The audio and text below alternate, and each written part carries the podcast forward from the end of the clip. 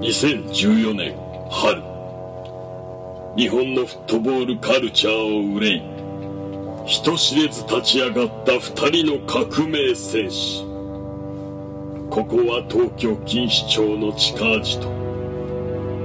今宵も肩寄せ合って傷を舐め合う我らは非力なレジスタンス集団その名も錦糸町フットボール義勇軍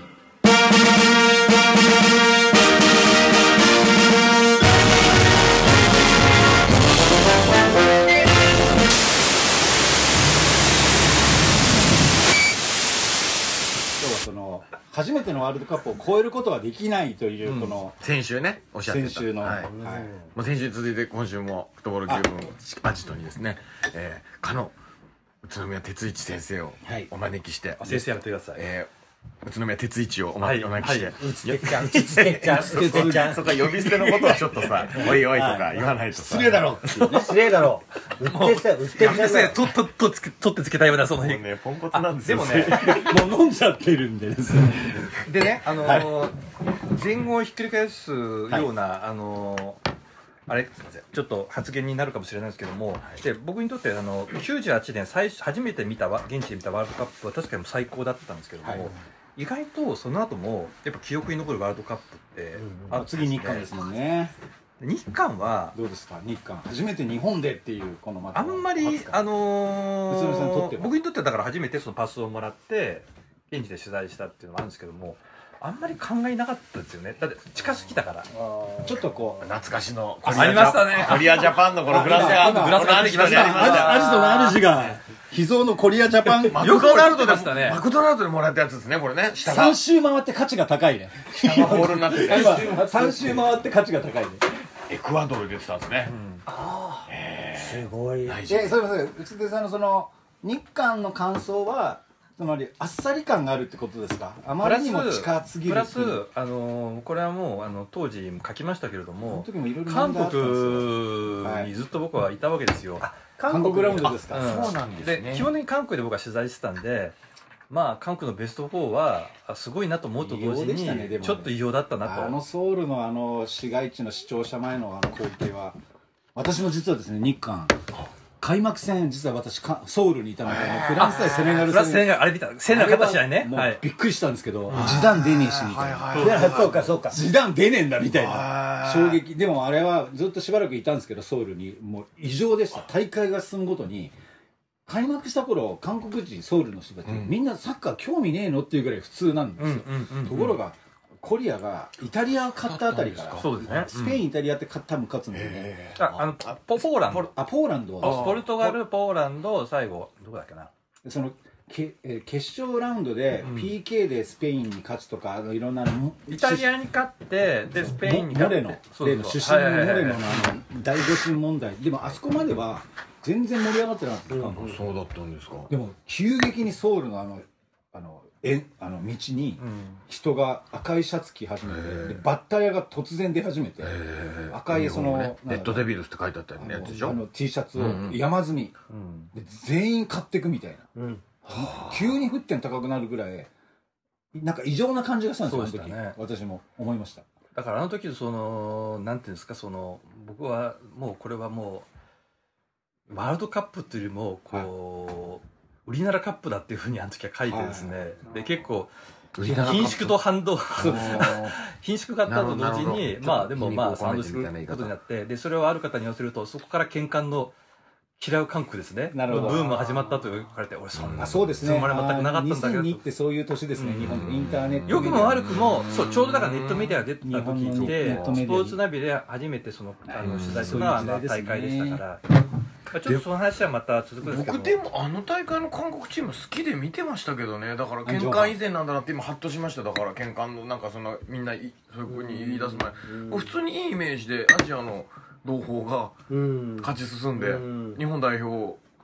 ダッシュぐらいの気持ちで見てましたよ俺かっもこいいそうなんだよ、うなんかすごくうん今まで韓国ってあんまり意識したことなかったんだけうんど、そうそうそうそんな時す代だよごねく近くなって、うんそのそうそう頃は東方神起もいなかったし、 あのビッグバンもいなかったなかんらかなんかかっこいいアン・ジョンファン出てきて活躍してアジア人が世だ界かに通ら用してるって近くなったのは間違いないですよ、うんでイメージ要は良かったよね知らなかったんですよそうう、んそう相手のことを、うん向こうもあの要はあの文化的なあの作品とか制約されてたわけじゃないですか、映画そうとかかそういう漫時画代とでかアすニメとねかそういう最後の時代だはいはい、はあはあはあはああ韓国ポーランドね、はい、アメリカアメリカがあいてたんだ、お前あそうだそうだ思い出した、うんででちなみに言うと、うんえっと、だからあんまりその2002年は初めてそのパスもらったワールドカップって見た印象はあるんですけども、それ以上のものはあんまなくてその後のあのドイツ西ドイツは日本はあっさり負けてでむしろその西ドイツってあ古ごめんなさいいドイツ大会古いですね冷戦時代の話ジーコジーコドイツ大会はそのすごく期待されてたジーコジャパンがあっという間高に負けて高原がねプレシなんか事前試合でね2 2点取ったじゃうんんドイツ相手に復活するかみたいな大会でしたけどね、であの中田ク秀がロア最チ後ア伸びちゃったみたい戦のショなックだったな、僕は急にボールが来たから事件とかね、あーありました柳沢ねさんうんただねあのその後の南アフリカ大会がすはいすごく最高に面白かったんですよ、岡田さんのねはい、あれもまたすごく期待されなくて、オシムさんから変わった岡田さんっていうね、うん、前評判がすごく低くてあのー、意外とああいう時ってノープレッシャーノープレッシャーじゃないでしょうけどあれ直いやダメ前元すでいけごるくんでねすかね今回と似てる状況うんそう直です前よねの直前の最後ので調整試合がコートジボワールかなんかでやった時に、うんやっと岡田さんがそこであのそのいわゆるいわゆるゼロトップっていう言い方してるんですけど戦術的な、うんうんうんうんあれですよねそれまで、うんこ守り何やってんだか分かんないみたいなあの日本にいたとし、うんいるファッカーファンも「でいかんねえな」みたいなそうかそうかでそのえっ、とねコートジバー戦の前のイングランド戦からあのキャプテンを長谷部にややしっててあそうですね長谷さんになってであの形になったんですよねほんうん、ああそうかだからあのーでもカメルーン戦初戦迎えるまでは全全然然なかったです日よね本の温度低かったですよ、うんやっぱ、でそれロシア大会と全く同じでうんで逆にそのその後のえっと、ブラジル大会とドイツ大会はすごく似てる、要はだからもう、これは最強日本代表を送り出した、もう絶対行くだろうと思ったら、グループリーグ、いずれも最下位ですよ、そうか似てますねであの取材してる立場からするとその、いい思い出のワールドカップって、日本がベスト16行ってるワールドカップなんですよね、はいいわゆる南アフリカとそう今回のロシア今。回ですねこれなぜかっていうとやっぱり、あのー単純ににうちのチームがいるっていうことで残ってるっていうことでのモチベーションがすごくアップするし、うんうんやっぱ取材する側もすごく高揚感あある決わ勝トーけですナメよントにそ取うです材する中でもねこういわゆるメディアセンターみたいなのがあるわけじゃないですか、うんそのいわゆるワールドカップぐらいになると各国うん32以上の何カ国世界中のから来てますよもう、うんがあ一人一人帰ってくわけですよね、うん自国が敗退するたびにメディアも帰ってく中を残ってるっていうそのあれもありませんなんかそのありますありますありますよねあ確かにあれでしょヒエラルキーもあるでしょ勝ってるチームと負けてるチームって「お前日本人まだいいんだよバカ野郎」みたいなそこはそこまでは言えない言わない言われないけれども、ええでもちょっとたねだやっぱあれですり、よねその気持ちいいですよね勝ったらやっぱり「コングラチュレーション」おめでとうって言われるし「あーはいい、やいい試合だったね」とか、うん素晴らしいね」とかやっぱ言われるじゃないですか、うんだって今回のロロシア大会ではじゃあドイツ先に帰って日本残ってるんだっていそううそうそうそうこんなシチュエーションないっすよね今の大会で味わえるんだっていうのは現地にいたら高揚感たまんないんじゃないですかまああのさっきの韓国もそうなんだけどこうやっぱり徐々にこうボルテージって上がっていく感じもあるんだけど、僕あのそれすごくあのなんかありますちょっとこれ表現悪いかもしれないけどこうナショナリズムの高揚って集団ヒステリーなんだよねちょっとねだから韓国なんてもう完全に集団ヒステリーだったところも絶対あると思うし俺あのそこは結構あんま乗せられないようにしようっていう感じのところはちょっとあるんだよねやっぱ見失っちゃうところがあるじゃない、大事なところが。だからそこはあのいやそれはねあのおっしゃる通りですもう今までそういうシーンいっぱい見てきたから、うんただねあの思ったのが今回のまあロシアに関して言うとそんなに盛り上がらなかったっていそうのではすね、開非常に催印象国のロシアあのー言われ決てみ勝トれーナばメンそトうか進んだもから、いわゆる2002のソウルのような現象は、モスクワにはなかったっていうこと例えば、えっと、2002年のワールドカップは日本はロシアとグループリーグ一緒だったじゃないですか、そうですであの時稲本のゴールで勝ったでしょ、日本はい勝った、あの時モスクワはもうね暴動が起きたんですってほでパブリックビューイング見てていきなりもうみんな怒り出して、うん、日露戦争でも負けてサッカーでも負けるのかっていうことですよね。そんな直結してないででそうそっからロシアのサッカー場では酒売らなくなビール売らな売らなくなったっていうぐらい、へーあれは画期的なこってことだったんですよ歴史的事実歴史的な、うんことだったなロシアサッカー史においてはロねシアサッカー史にとっては重要な日だ。重要な日だった稲本がロシアの酒の消費量を減らしたこれ結構本当に言われてます2002年6月、あの時の歌を聴け、ロシアバージョンで。でただ、あのー今回に関してはスペインに一応 PK 戦競り勝って、はいはいはいベスト8まで行ったわけじゃないですか、はいはい素晴らしかったそうですよ今回のロシアロシアってソ連時代は何度かあのいい成績残してるんですけども、あのソ連が崩壊してロシアになってから1回もグループステージ突破してないんですよ多分私の記憶だとメキシコ大会のブラジル、ソ連っていうよりかすげえ人ああダサイフとかいた時ねああれうん以来じゃないです か。ダサいあれ以来あれ本当あれ以来あれ、86年のソ連ってすごかったね。ソ連っていあの、う古いファンはわかる。すごい昭和が CCCP と書いてあってあれはねあの、総長にも見てほしい。あの、カモに売ってるからビデオ。ブ ラジル対 ソ連。 VHS 買うんですか僕ブラジル対ソ連。ジーコのいるソ連、あの、ブラジルと、ちなみにそれに乗っかるとですね、あのティアッサナという、はいえっ、イタリアさと信濃町にあるああ、店ですね。お店に要はだから古いはいビはデいオはいをこう、キャサッカーのビデオを貯蔵部位があ見るんせてでくすれねるペルー料理屋さんがあるんですよはいペルー料理あ屋のもさんう12月いっぱいで閉まるから皆さん行あっ行っててくくだだささい いねえそこにありますかねソ連ブラジルえっとねそ僕僕みたいのねあの、NHK のダイジェストは映像だったんですよ、でほうと思ったのがオープニング映像いはいいきなり韓国なんですよほうメキシコ大会メキシコ大あ会ーの映像で要はだからダイジェストビデオでいきなり出てくるのはドイツでもアルゼンチンでもなく韓国だったんですよであの時の韓国って要はあのす最初に出たのは54年のえーっとあれ何大会スイス大会、 54年うん、要はまだあのー朝鮮戦争終わったばっかりのはいはいはいはい韓国が昭和史ですね近代史ですね昭和なんかで要今回はあのーもう要はだから朝鮮半島はもう焦土と化してる中で、日本で集まってスイスにあスイスイスに行ったっていうそういう、はいうんワークスキーの大会ね、日日本と死闘をき繰り広げてで、まあ、す日本は負けてで北朝鮮を撃ったでであ韓国は行ったんですそのアジア予選でねうんでその後だから6 1960年イングランド大会で北朝鮮出てあのイタリア破ってすごくあの、フィあの大ブレイクした時あったんだけども韓国としては54年のスイス大会以来のワールドカップだったんですようんで86年ね当時の日本とかあるいは日本のサッカーファンにとって隣国の韓国がはいワールドカップに行くっていうのは、あそのまだそのア韓国ジアの嫌いと夢みたいかそういうんじゃなくて、うんむしろポジティブだったあんなるほどっていう僕はあの当時の時代の雰囲気だったと思うんですようんだから実際あのほらあの山本博アナウンサーのうんメキシコの空がと思ってたはいはらなんかこうやられちゃったわけじゃないですうんか、うん最後の最後で、うんただだからすごく悔しいんだけうど、んはいあの時の韓そ国の時かをがどれだけできるかによって日本はワールドカップに今後ねうん行ったらどれだけできるのかっていう一つの試金石に、なるほあのどとし木て見村て果たと実さんがいて代表にそうそうそうそう、はいはいでジョージ・ヨネルソンジョージ・ヨナシロさん僕ヨナシロさのんはい僕のもうアイドルなんですけど今 JFC 宮崎の監督 そうですそうですよね JFC 宮崎の監督やってるジョージさんが呼ばれて待望のん帰化選手だってはいはいはいで国立競技場でですね、いわゆる日韓戦僕高校生ぐらいで行ったんですけあ来どました、うんコッパみじんにやられてそうそうそうそう挫折あの心がフ折れリーたキック決めるやつですか木村和志さんは、うんあのあれは第一戦なんですけどうーんうもうでもね圧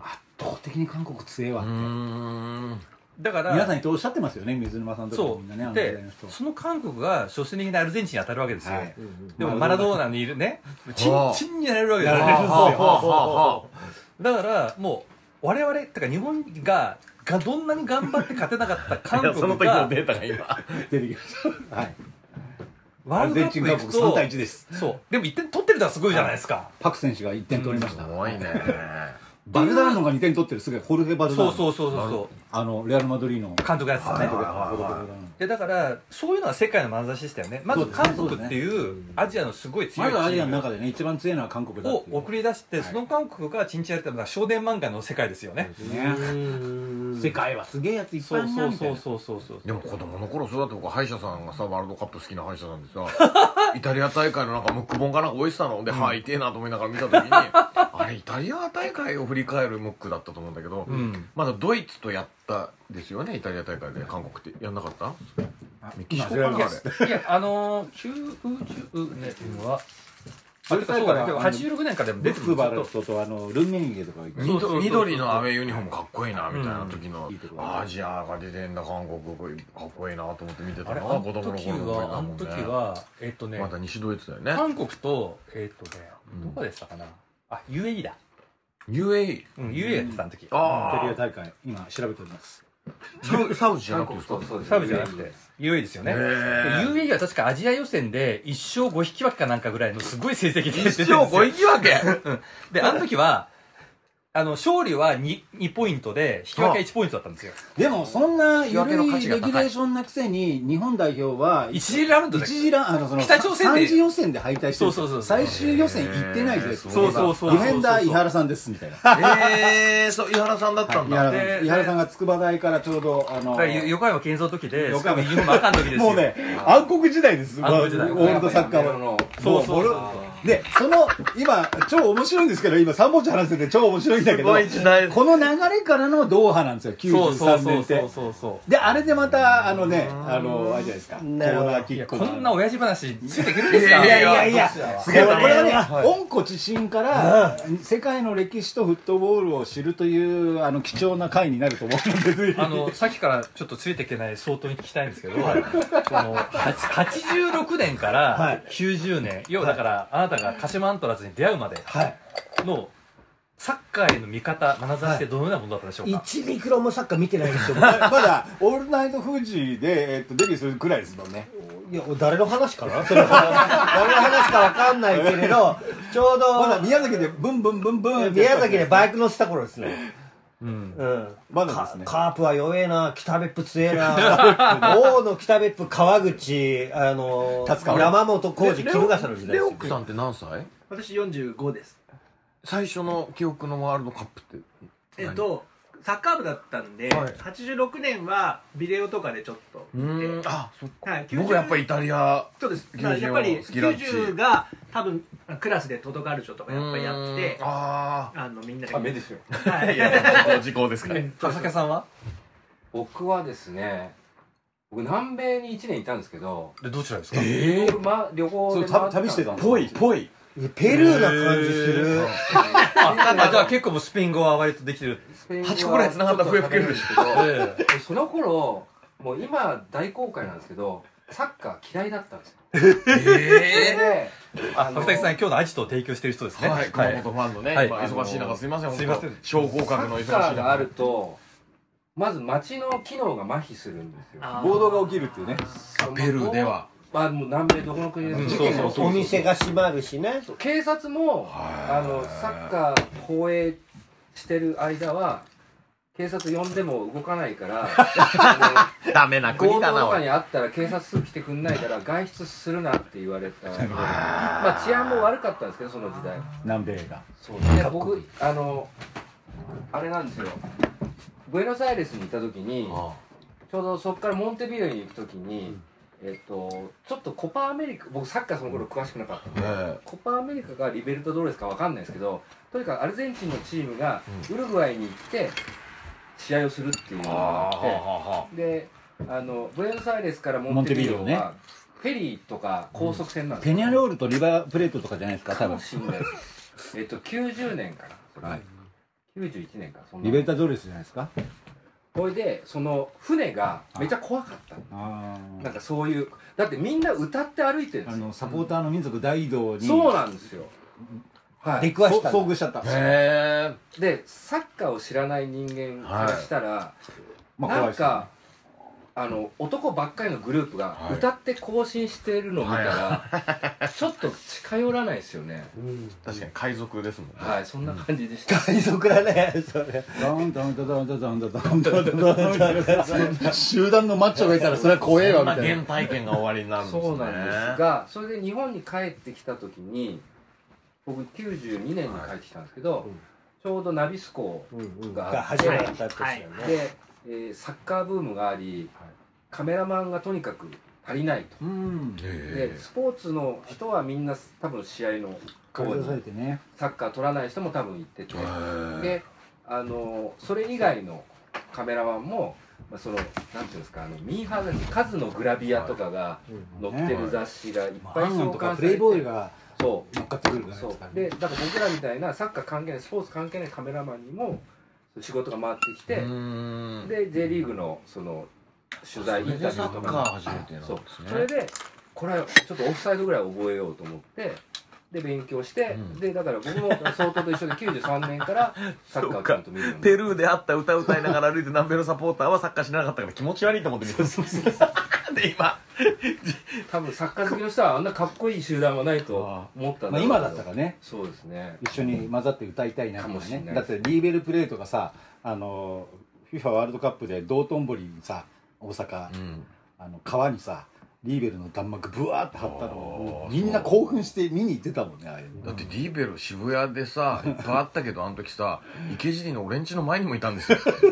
えなどこ泊まってんのって言ったら「いやここのなんか民泊だよ」みたいな本当南米のサポーターがと遭遇した時のこう、うんサッカー好きとして遭遇した時の高揚感ってたまんないものがあって、それはもうあのだから楽しいなこいつらみたいなね僕もその J リーグをちょっとかじってから、うんすぐにヨーロッパに行ったので仕事であのお笑いの方 でねいやどそれどうかわかんない ですけど失礼しましたあの何行っ糸中みたいな顔してる中卒がよ 中卒じゃねえよ俺はよであの行った時に、うんやっぱりあの僕はちょっとかじってサッ,、サッカーをかじって、うんあのヨーロッパに飛んだので、んもうもう刺激からすると、あのえーこんなこともあるんだっていうのがもう本当にうんうんうんうんえー原体験としてあるから、それ何年ぐらいの話ですかえーだから90、えーっとね、93 6ぐらいそう67じゃない96ユーロっていつイングランド96何 年おきかにやってるわユーロ90あのイングランド大会96年ですダニッシュダイナマイトは92 90あれ90あじゃあダニッシュダイナマイトのうん、うん、次のユーロ96イングランドイングランド大会そうあれそううんそれで行っててうんでレイトンに出会ったんじゃないデイトンレイトンに出会った時レイトンオリエントねえっとでデンマークってまあもちろんその俺デンマークの知識ほぼなくて、うんアンデルセンとレゴブロックしかなかった そうだそうねそれしかなく、でばなんか漠然とバイキングでしょっていう、ビッケねビッケ なんかで僕らってそのアジア人東アジアの人たちってデンマーク人とフィンランド人とスウェーデン人っ確かにてね、うんなんかぐちゃってしてない、なん差か、はねああんまりないよねだけどデンマーク人からするとタイも韓国も中国も一緒じゃねっていうぐしゃっとしてる、日本もおね互いが、日本もうんいやあのぐしゃっとしてるんですよで僕あのデンマークで1週間いてコペンハーゲンですかえっ、ー、とね僕はおえっ、ー、とねオーホスっていうまあ渋いとこにあのーコペンハそうコペンハーゲンが、あのー東京ならオーホスってどっちかというと京都とかあのー大阪な感じのところなんですけどちっちゃい町なんですよ、あでもカールズバーグの本社が一番なるほのどあれがあるのかな、町中がねほっぷくせえの 本当にいい街です ねおいいねね でそこに僕はあのお仕事2週間ぐらいいたのででそこでやっぱそユれでーサロでッカーの体験はあったで試そ合こで大会で中だっユーロで僕らもテレビやってるけどデンマーク語でやってるからニュースも耳に入ってこないし、あ言語はね言語が入ってこないデから、ンマークは一応あの大会出てましたね確か、で、テレビにあので見てたらサッカーやってるからスポーツだったらなんとなくうん分かるし、まあ、サッカーも好きだからこうやって見ててそしてそしたらこうやって見たらひあのデンマークが勝ったんですよ、おおデンマーク勝ったなーって言った瞬間から静かな田舎町でしょ皆さん知らないで、ところからわらわらわらわらってどっかからともなく人が出てきて赤に赤い顔に白クロスがブワーって街中出てきたんですよ、逆イングランドね逆イングランド そうかそうかあ逆イングランドそうそう逆イングランドこっちががねいっぱい出てきてんそれでもうあのダイナシダイナマイトダイナシダイナマイトって言ってるんですようんうんうんあれを見た時にやっぱこうあのなんかね初めてソープランドに行った 感じまたそっち何何あこんい何主題名前との山でそやしてお前が初めて抜いてもらったソープ場の山で堀之内のお姉さんに謝れみたいなねいや俺あのあの新宿さ2丁目のあのそれは聞いてないかあそう話戻るある種も先生も うあの哲司先生もいろんなサポーター各国で見てるんですけど印象に残ったそのあ今回とんね今大会で言うとですねえやっぱアイスランドですよねーアイスランドあーはいはいあのこれねそうあのバイキングクラブライねキングクラップではいあのシチュエーションとしては、ん彼らは初めてのワールドカップでした初出で演か初戦はアルゼンチンでした、うんメッシ日本と同じですよ98年あーのお本そうだ当だあねであのー思い出すとですね20年前、はい日本はもうワールドカップやってやってもう20年前なんだあれもう20年前ですよとしてるわけだでもうあのそれこそさっき言ったその、うんもう権田井原田でなんかもう、はい勝てるぞいみたいなやそ感うじですでよ浮かれてました浮かれてましたよゼロ一というスコアだったけれども、はいで結構頑張ったと思うんだけれども、でもなんかあ世界一の差でかかったなって感じだったじゃないですか、うんうんバティストゥバータテがィいスるんトだゥータいバるんティだゴールがクレスポねクレスポベロンねそうそうベロンがいたベでロンがボルテがね今回だってすごくいいメンバーですねアルゼンチン指取れるぐらいウイレやってますねもう最強メンバーで、あの98年のアルゼンチン代表はで。いで僕あれあのディナあのースパルタクスタジアムであの結構前の方の席で見見れたんですねアイスランド対アルゼンチン、はいはいで最初ゴール決まって、はいアルゼンチンの、はいこれでも決まりかなと思ってたノら、キアですよ、あのゲームはね。そしたらアイスランドがなんか同点に追いつ追いついきてましたでその後に PK 取ったんですよね、はいアルゼンチンが、はいでキックは当然メッシですよ、うんいやそしたら止めたやつっていうのがあーのーアマチュアの映像ディレクターだっいわたってゆいうる、、えっと、サルタ工業で働いてるゴールキーパーみたいなイメージだと思ってください。わかりやすく言アっマてチュアだったやついや森岡ゼブラのゴールキーパーみたいな一人応がねその時はもうプロだったと思うただ結構彼はなんか後で調べたら、あのー結構優秀な映像ディレクター でコカ・コーラの CM いやあれが結構なんかネットで話題になってましたよかっこいいんだよそのすげえか CM っがこいい CM それこそアイスランド代表をフューチャーしたコカ・コーラの CM だったんですよバイキングクラップをこうみんなでそうそうそうそうそうそうえその D が代表の GK としてメッシの PK 止めたんだよ話だよね、これやっぱ。夢ある夢あるていうかさこれは素晴らしいやこれワールドカップだよなって思って宇都宮さんワールドカップの年映像ディレクターだったじゃないですか、うん僕あの取材されたんですそうでした、だから宇都宮哲司が止めた感じですよそうですね。そういうことだぐらいのインパクトですよでであまあ、それその時のそのスタジアムの雰囲気もありがとう独特なものがあるじゃないですかそうそうそうありがとうございます初戦ですもんね初戦だよアイルランド人もん目いっぱい来れるだけ来てるわけじゃないですかロシアに、ねだって33万人ですよ人口ですよねでどどっかと同じって言ってましたよね日本の、ね、新宿区ぐらい新宿区と同じっていうちょねっとちょっとすみませんこれ熊本の赤牛レマジですか赤牛産ですッドブルレッドブル奥様も熊本の方ですか奥様が熊本の方あそうですか旦那様は熊本の方じゃないんですけどあそうなんですか違うんですよ奥様のこれ僕の論なんですけど奥様の出身地のサポリなのが一番円満だっていうああなるほどご自身は僕ご自身はな南米でしたっけ南米南米ペルーでペルーの笛吹いてる人じゃないからコンドルが飛んでいく弾けない からいただきまああちなちなみに言うとですね、はいあのー僕アイスランド1回行ったことあって、はあ2004年だったんあじゃあ2003年かちょうど2004ユーロ2004の2004の予選でアイスランド対ドイツっていう試合の前の日に、なぜかちょっとアイスランド気になって行ったんですよなるほどポンとで前日練習はい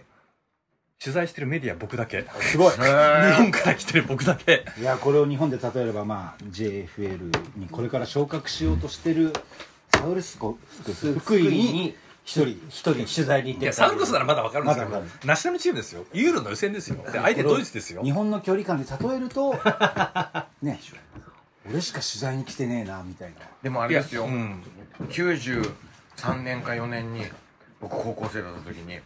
アイスランド代表宇都宮に来てるんですよおおうちのえ市にそうなんですか、はい試合してるんですよ代表は忘れ忘れられないでサッすカーがそれ僕の好きな女の子が僕の親友と一緒に見に行ったんですよだからそれは忘れられないね覚えてるアイルランドじゃなくてアイスランドって何ってみたいなね多分来てるんです日本代表だったと思んあそうよジャパンカップですかねなんだろうねそれ何年何年だか覚えてます後で調べます宇都宮で高や校えっとね高校2年か3年だから、 93年93ぐらいそ宇う都宮市でやるってことはそういうあことっですねたあったあったよねあった日本代表対アイスランそドうそうあったよねあったあったあった俺ねそうそなのれでチケットあったんだよでそうそう結構チケットがあったのあチケッそうト余ってもらってでもちょっとなんか用事があってそれ一人あげちゃった売った売った話がそれまくってますがアイスランドにつけさん行きましたあのーで、はいアイスランドってね、はい面白い国で人口33万人しかい33な万人いけど新宿すごい人がポンポン出てくるんですよ例えばうん音楽で言うと美容区よくあビョークもそうですかアイスランドです女性の歌手ですねうんあのー彼女はすごくか顔立ちがアジアっぽいのでそうですねあのーなんかこう中国人とか日本人みたいになあでながあったらしいんですけどもはいあの映画ね見に行きましたようんビョークダンのシング・イン・ザ・ダークですダンシングインザダークはいはいはいはいはいはいはい。で、アイスランド割とね、はいアイスランドってね、その、すごい人がポンと出てくるんだけど、人口33万人しかいないから、みんなね、なんかこ3万人う、仲いいというか、なるほどあの、近しいんですよね。まあ名言ありましたもんねあの試合はアイスランドの視聴率視が聴率ね90 90何パー6%でだって、残りの4%はピッチに立ってそうあのここのスタジアムにいるやつを引けば100%だっていう話ですあとは新生児か死にかけた老人かみたいなことをなんかそれをなんかそのしキャプテンかなんかがインタビューで言ったんでしたっけねいいですよねファミリー感素敵だな言って、あの、アイスランドってあ、あの、すごくちょ、ちょっと、あの、専門的なっていうか、あの、マニアックな話するとですね、そもそもアイスランドの文化、特に言語、はいすっごくね、閉鎖的なんですよ。ああそうですかで、独まあ、自要のではすね独自の例えばぁ独自の言800年ぐらい全然言語変わってないんですってなんとかグンズソンみたいなああれ言い方しますそうそよう発音超難しいですよね文字もすごく独特なの北欧の中でケルトケルトのケルトっていうか古代バイキングの世界なんですよあでケルトだと思うんですけどでまず例えば僕らはその枕草子とか、うん北条記とか原文で読めないじゃないで読めすなかいうんあの人たち読めるんですよあー言語が変わってないから変わってないすげえうん、で外来語がないなるほどえーえ紅葉語みたいなのがあるんですかアイスランド語こういう語なんだけだどあそのすごく特殊だから他の国スウェーデン語とかああノルウェー語とかフィンランド語とか全然違うえつつそのえ国の言語はアイスランド語だけどもう一個英語をやるとだかだから英語はみんなできる、はあるんですねうん、だってあまりにも特殊すぎるかでらすよね多分世界で一意番外とな、そうですよね少なくともヨーロッパで一番難関な言葉らしいですよアイスランド語はへーそれは聞きますねで例えばあのテレビっていう言葉はあ向こうの言葉で投げる絵っていうんです投げるえそのあテレビジョンがですかテレビジョンが向こうの言葉で投げる絵っブていロうーんドでキャストうん、でコンピューターはいって言葉もないんですようんうん数の預言者って言うんですよあアイスランはあはあはあはあアイスランまあ海賊が初めてあれ見たらそうやって言うだろうアイねスランド語でまたそれを言うのは多分難しいんでしょうけどむちゃくちゃ我々日本人も、うんーまあでもあそのういう江戸時代の頃にうん外来語が入ってくるときにうん日本人がそう訳したことって結構多いですもんねうんうんうんうんだからそういうことなんですねああピンときましたはいもっとだからここのこここ孤島なんですよもうなるほどねあそこは日本も島国だけどもっとこう離れたところでなるほど島だからいや日本とこう相性いいかもしれないですねうんでねあともう一つもともとあの国はあのファミリーネームないんですよねあらま今もないんですよななそのファミリーネームあがーないはいだからみんな何々家の息子っていう名字ですよ、ないですかだからお息子だったら何々孫になるんですそようなんていうやつですよね例えばデビッドさんの息子だったらデビッド孫になるんですよはいはいはで娘だったらうんドッティールってつくんですよ、ドッティールこれドーターなんですねどうだ、うんあのはいだからあのリュークの名字もあの本名もじ実はそれなんとかドッティールなんですよ、あれえっとでもグジョンセンはファミリーネーム持っててうんお父さんも息子も同じ名前ですよね、へーちなみにお父さんアイスランド代表、グジョンセンアイスランド代表息子は今度アイスランド代表デビューしたんです確あかそうですかうーんでグジョンセンはなんかねスウェーデンから来ているあ家系らしく線てだからねうん、だからなんかあの名字あるらしいんですよなるほでそうなってくると今度はもう一つの問題として、はいあのー実は知らなかったけどいとこ同士で結婚しちゃうリスクってあるわけですよどなるほど近親なるほど者の知らないで結婚しちゃうリスクとかあるからそ血れのを近さがそうはい回避するためのサービスもなんかし調べて、うんうんあ実はこの人近親者ですみたいなへえいうぐらいなんかすごく不思議な国なんですよ嫌ですねもうオーラスで恋愛のオーラスで禁止しちゃって分かったらそうそうそうそう、大プラスいさ別れた、ねえあの妹だったみたいなホストと喧嘩みたいなインチキ韓国映画みたいな分かるだろ途中で皆兄弟みたいな感じ でなるほどいや33名そんな感じだと思いますよ、ですよねうん、そみんれはな繋教がっ会ていとるかなみたいになそのなんていう家系図みたいなのがあるんですかアイスランドっていや多分ねそれはもうねあのあれですよもう DNA で調べるんだと思いますよああそううんかそこはもうすぐ割り切ってる非常にあの文化的にはすごく興味深い楽しい話なんですけどサッカーにグッと戻してあすいませんなんかアイスランドそうですよサッカーにグッと戻ってサポーターも気になったそんなそんな小国先生のそんな小国経験の中でそんな小国アイスランドがアルゼンチンとやった、んゴールキーパー点止めた映像ディレクターだったその時のスタジアムい多分印象に残ったあのロシア大会の中でもその、あのねみんなもうアイスランド応援しましたよもうそうなるとよそ様もよそさんも、ね僕もだってもうアイスランドに勝ってほしいと思っ肩入れしたくなるっていうねてでやってるサッカーそんな面白くないですはっきり言って、はい、だけもどう自信守ってみたいうな、ん、だけどなんか面白いサッカーと応援したくなるサッカーって違うじゃないです違うんですよかそこなんですよねなるほどなるほ特どねに弱者弱い側を、うんその必死になってこの世界の王者というかキングキングそうそうをそうそうそうそうやられないぞと立ち向かうその姿がサッカーっていうスポーツを見てる時のそのはい一種のカタルシスをそこに生でむまじゃなたないんですかか個性的な選手もいっぱいいたじゃないですかなんかこうルックスひ的げにがすげえともかうね、ルックスが散ってるチーム好きなんですよ。うんねだからベルギーも好きだったし、なんだろうな、わかりやすい上から見てて面白いですねねうんうんあとなんか、バイキングイメージがあるような選手いたでしょ、いっぱい。なんかもうだってヒゲつながってんだもん、ね日僕だ本って人あのヒゲのつながり方できないもんね 内田さん今夜内田さんがここに合流する前に我々ちょっと集まってあのー批評に喋って話してこれ結構相通ずるものがあって、はいタサポからしたら何をこうあのひいき目にしたいかという論に近いと思うんですよ、うんうんうんそっちの方がその感情移入できてサッカーって楽しく見れるっていう、目の前の自チーム子だともうそこに集中しすぎちゃってうんうんうスんトイックになりすぎちゃってうんうんうん本当はサッカーの芳醇なその雰囲気を実は楽しめないっていうこのアンビバレントなものが例えばだからよそ様のサッカーってあるわけじゃないですかありませんよそ様のサッカーを見るうちうちでもなくて、敵でもないみたいな、はっい。ていうところでどこにどこに感情移入するかってそうおそらくやっぱりこう弱いと思われてるところ弱き者が、頑張ってるところにやっぱりこううん自然と感情移入しますよね、はい。そうした時にあのアイスランドはまさにそれで,、でただそのアイスランドは決してそのフロックであそこまで行ったわけじゃなくてだってヨーロッパ予選でどこと一緒だったと思います